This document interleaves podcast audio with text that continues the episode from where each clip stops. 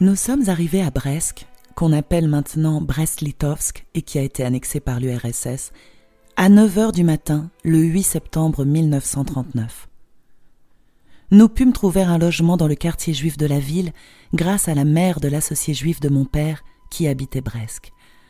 Mon père lui donna un peu d'argent en insistant pour qu'elle l'accepte. C'était une juive très simple, qui ne parlait même pas bien le polonais, mais qui nous a reçus avec beaucoup de gentillesse. Tout son appartement était rempli par sa famille et par des amis arrivés de partout. Mais elle nous arrangea tout de suite un endroit pour que nous puissions nous reposer un peu. Elle nous trouva aussi une chambre à louer chez ses amis, assez loin du centre, ce qui était une prouesse car Brest était pleine de réfugiés, les chambres étaient prises d'assaut, les magasins vides, et dans les restaurants il y avait des queues de gens qui voulaient s'asseoir et commander quelque chose.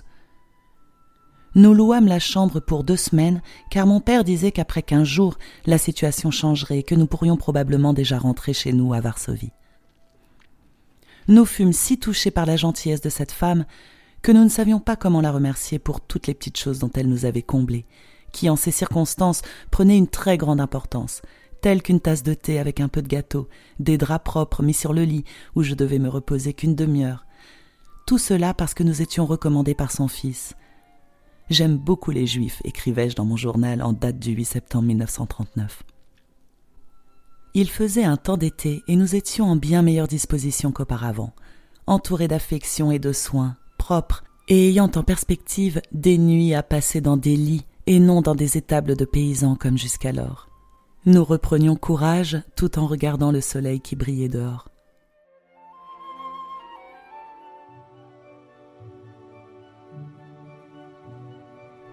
Dans un bistrot de la ville, nous aperçûmes le colonel Beck, notre premier ministre, et le maréchal Ritz Smikli, qui déjeunèrent ensemble avec des têtes d'enterrement. En effet, nous étions en train d'enterrer notre patrie, et ils le savaient déjà même si nous l'ignorions encore. Il n'était plus question pour nous trois de nous séparer. L'idée de notre voyage en train à Dabrowika chez oncle Max fut abandonnée. On nous disait de tous les côtés que cela aurait été une folie, que tous les trains étaient bombardés, qu'on tirait sur les gens qui s'en échappaient, qu'en prenant le train nous irions à une mort certaine. Nous y avons donc renoncé. Le matin du 9 septembre s'annonçait bien. Nous avions trouvé des places dans un restaurant où nous déjeunâmes avec un jeune lieutenant qui commençait à nous emboîter le pas. Ensuite, comme les officiers étaient convoqués à une réunion, ma mère et moi sommes allés chez le coiffeur. Cela me paraît incroyable maintenant que dans des moments où tout notre pays était en train de s'écrouler, nous ayons eu l'insouciance de penser à nos coiffures. Mais nous étions toujours insouciantes. Nous devions retrouver mon père et le petit lieutenant plus tard dans le grand café de la ville. Les bombardiers allemands arrivèrent au moment où nous nous dirigions vers le café pour y attendre mon père. Les sirènes commençaient à peine à hurler que déjà les premières bombes tombaient sur Brest. Jamais de ma vie je n'en ai entendu autant et aussi près. C'était déjà assez effroyable à Varsovie, mais à Brest, tout autour de nous, les maisons s'écroulaient avec un fracas de tonnerre. Le sifflement d'avions qui piquaient, suivi par l'éclat des bombes, remplissait nos oreilles. Comme nous n'avions pas le droit de circuler dans les rues, nous fûmes obligés de nous engouffrer sous le porche d'un immeuble. Il y avait des dizaines de juifs, et quand les bombes tombaient, ces juifs, pris de panique, se bousculaient d'un côté à l'autre en gémissant et en poussant des cris stridents. C'était épouvantable, presque pire que les bombes. Écrasés et bousculés par cette foule terrifiée, nous ne savions plus où nous mettre, nous nous sentions sous ce porche de maison comme dans une cage pleine d'animaux sauvages en folie. En effet, comme self-control, mes chers juifs de la veille n'avaient pas grand-chose à montrer. Une juive plus évoluée nous a remarqués et nous a pris à part pour nous emmener dans une pièce vide au rez-de-chaussée qui s'avérait être l'arrière-boutique d'une épicerie dont elle était la patronne nous avons pu y attendre tranquillement la fin du bombardement. Quand je dis tranquillement, c'était un peu exagéré en ce qui me concernait. Ma mère était calme. Mais moi, je ne pouvais pas m'asseoir sur la chaise qui m'avait été offerte par la brave juive. Je me tenais debout en faisant des prières pour que rien n'arrive à mon père qui se trouvait dans le centre de la ville. À la fin de l'alerte, nous sommes partis. ayant encore reçu un peu de beurre de la charmante juive qui nous avait hébergés. Un peu plus tard, nous nous sommes retrouvés tous les trois dans notre chambre où mon père est arrivé juste après nous, mortellement inquiet à notre sujet, car du café où nous devions nous retrouver, il ne restait plus rien. Mon père et moi, nous nous sommes effondrés sur nos lits, réagissant toujours par une immense fatigue à chaque émotion violente. Ma mère, infatigable comme toujours, s'occupait à ramasser nos affaires, à mettre tout en ordre et à nous entourer de ses soins. De notre fenêtre, j'ai pu voir des camions entiers avec des cadavres gris, couverts de plâtre, qu'on transportait pour les enterrer probablement. La ville brûlait et le ciel se couvrait d'une épaisse fumée, à travers laquelle on voyait encore les rayons du soleil couchant. Il fut décidé de nous mettre en route la nuit même. Il n'était plus question de rester à Brest. Il n'était plus question non plus d'un prompt retour à Varsovie. Nous commencions à nous rendre compte que la situation était désespérée. Huit jours plus tard, les armées soviétiques arrivaient en nous enfonçant le couteau dans le dos. Il ne nous restait plus rien d'autre à faire que de quitter notre pays, essayer d'entrer en Roumanie pour ensuite s'en échapper vers la France et continuer la guerre contre l'ennemi commun jusqu'à la victoire. En traversant la frontière le 17 septembre 1939, nous avions l'espoir de revenir un jour quand la guerre serait gagnée. Six ans plus tard, l'Allemagne fut vaincue, mais aucun de nous ne put rentrer en Pologne. Trahi et vendu à Staline, la Pologne ne retrouva jamais sa liberté tant espérée.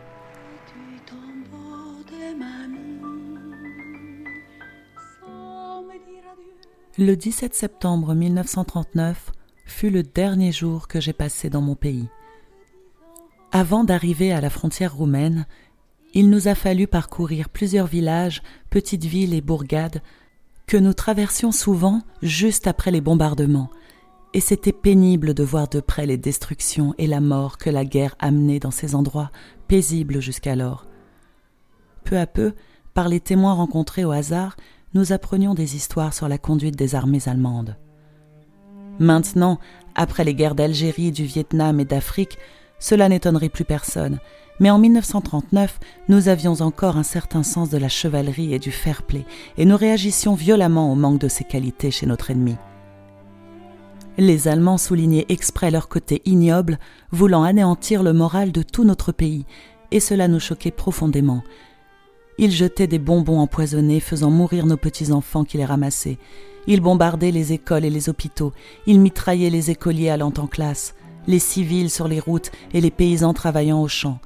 Ils écrasaient avec leurs tanks nos blessés sur les champs de bataille. Ils enlevaient les jeunes filles afin de les mettre dans des bordels pour les soldats allemands, sans parler d'atrocités gratuites et bestiales qu'ils commettaient partout où ils le pouvaient. Tout cela est déjà entré dans l'histoire, mais malheureusement on ne parle plus que des Juifs maintenant, comme si, dans notre pays, il n'y avait qu'eux qui avaient souffert de la guerre et des brutalités inhumaines allemandes. Voici un des exemples, dès le début de la guerre. Ma chère Nia Anastasia, après un mois passé chez nous à Varsovie, où elle s'occupait de mon père en l'absence de ma mère, en vacances avec moi en Roumanie, décida de rentrer chez elle à Poznan, malgré les rumeurs de la guerre qui se faisaient de plus en plus menaçants. Poznan était près de la frontière allemande, et ma mère lui proposa de rester avec nous. Mais Stasia décida de rejoindre son mari. Même si la guerre éclate et si les Allemands entrent à Poznan, je ne m'en fais pas trop. Je les connais bien, je parle leur langue. Les Allemands, ce sont aussi des hommes, dit-elle. Quelques mois plus tard, un de ces soi-disant hommes est entré chez elle comme un fou et a froidement abattu ma pauvre Stasia et son mari pour rien.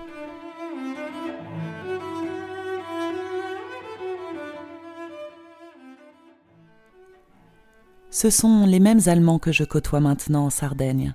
Ils ont entre 60 et 70 ans, des hommes charmants et bien élevés. On peut se répéter qu'il y a déjà longtemps que tout cela s'est passé et qu'il faut pardonner et ne plus penser au passé. Mais certaines images reviennent souvent au moment où on s'y attend le moins, et le mur entre eux et moi devient à nouveau infranchissable.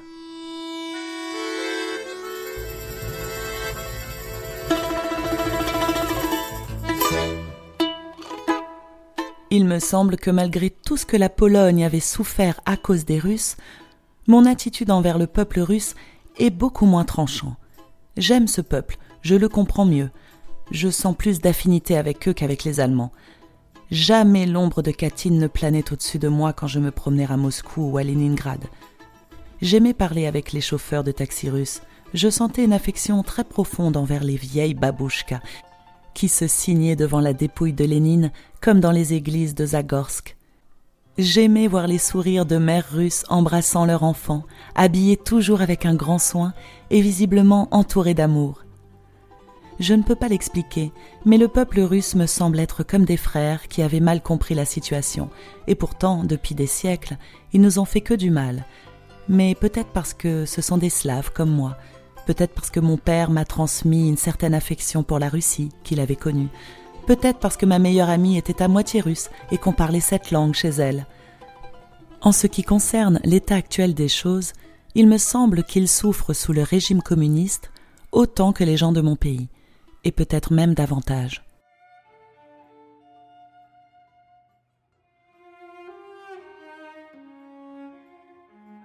En septembre 39, nous continuions notre exode sans savoir encore que peu de temps après, les soviets allaient envahir la Pologne et que nous allions alors être pris entre deux armées ennemies. Par malheur, une de nos voitures est tombée en panne dans un village ukrainien et il a été décidé que les trois femmes avec leurs enfants, dont ma mère et moi, allaient être abandonnées puisqu'il n'y avait plus de place pour eux. Je considère ce moment comme un des plus dangereux parmi ceux que je n'ai jamais vécus. Être laissé dans un village ukrainien à ce moment-là signifiait une mort certaine et effroyable. Les Ukrainiens, des paysans pauvres et imbus de la propagande soviétique, n'attendaient que l'arrivée des Russes pour se jeter sur des Polonais, surtout ceux qui traversaient leur village en partant vers le sud, pour les maltraiter, violer les femmes, égorger tout le monde et se partager leurs bagages. C'est cela qui s'est passé en effet en Ukraine. Supposons que cela nous aurait été épargné, les soviétiques nous auraient certainement embarqués avec ce million ou million et demi d'autres malheureux polonais qui avaient été déportés dans des wagons au fin fond de la Russie, où certains végètent encore jusqu'à présent. Une de mes amies, une vieille dame, veuve d'un général polonais, s'est trouvée seule à la frontière chinoise. Nous avons entendu par la suite des histoires épouvantables de ces déportations, ce qui démontre que nos craintes étaient justifiées. C'était surtout mon père qui comprenait le danger. Il parlait ukrainien et décida de nous laisser sous la protection d'un professeur des écoles du village qui avait l'air plus évolué. Celui-ci nous a paru froid et assez réticent. Il n'avait aucune envie de protéger deux femmes d'un milieu différent du sien dont il se fichait éperdument. Pendant que nous étions chez lui, sa radio fonctionnait et il écoutait un poste russe. Au moment où mon père comprit qu'on annonçait une importante nouvelle, l'instituteur a coupé le contact. Nous avons réalisé par la suite qu'il s'agissait de l'annonce de l'invasion de la Pologne par l'Union soviétique et que les troupes ennemies avaient franchi notre frontière.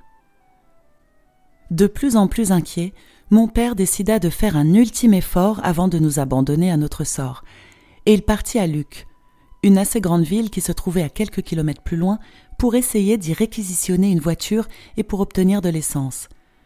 Le commandant de notre convoi a donné son accord. Mon père est parti avec un jeune lieutenant, et nous attendions, angoissés, tout en observant de loin les avions allemands qui étaient justement en train de bombarder cette ville. Heureusement, mon père a pu trouver un petit bus abandonné faute d'essence, qu'il a réquisitionné et a pu également recevoir un peu d'essence qu'on distribuait uniquement aux militaires. Le commandant n'était pas content du bus. Il aurait préféré une bonne voiture qu'il aurait pu vendre en Roumanie, nous l'avions compris plus tard. Mais mon père ne pensait qu'aux sept civils qui n'auraient pas pu être tous mis dans une seule voiture. Nous avons donc pu partir au complet jusqu'à la frontière roumaine. Il n'était plus question de contre-attaquer les Allemands. Il fallait traverser la frontière et quitter notre pays. Nous avons traversé la frontière la nuit du 17 septembre 1939. Cela semble facile quand on dit traverser la frontière, surtout ici à Genève, où on la traverse pour acheter un journal ou du beurre meilleur marché. Mais cette nuit de septembre, ce fut un exploit tout particulier, et cela a duré des heures. Nous étions des milliers de voitures sur la route qui menait au pont sur la rivière qui séparait notre pays de la Roumanie. Les voitures avançaient pas à pas. Les gens étaient moroses. Certains désespérés, et leur désespoir débordait dans les paroles violentes qu'ils proféraient à l'égard de notre gouvernement, de nos généraux et de nos alliés. On nous disait qu'il y avait des suicides à la frontière, car certains officiers ne pouvaient pas accepter notre situation qui leur semblait déshonorante et préféraient la mort qu'une fuite honteuse dans de telles circonstances. Du côté de la frontière russe, on apercevait les lumières de feu de canon. Nous voulions franchir le pont au plus vite avant l'arrivée des soviétiques, mais les voitures avançaient à peine. La route était bloquée. À un moment donné, le bruit courut que la frontière roumaine avait été fermée. Nous sommes restés trois heures sans bouger d'un mètre. Dans l'obscurité et dans l'angoisse facile à imaginer. Heureusement, cela n'était qu'un bruit sans fondement, et finalement la colonne de voitures s'est remise en marche.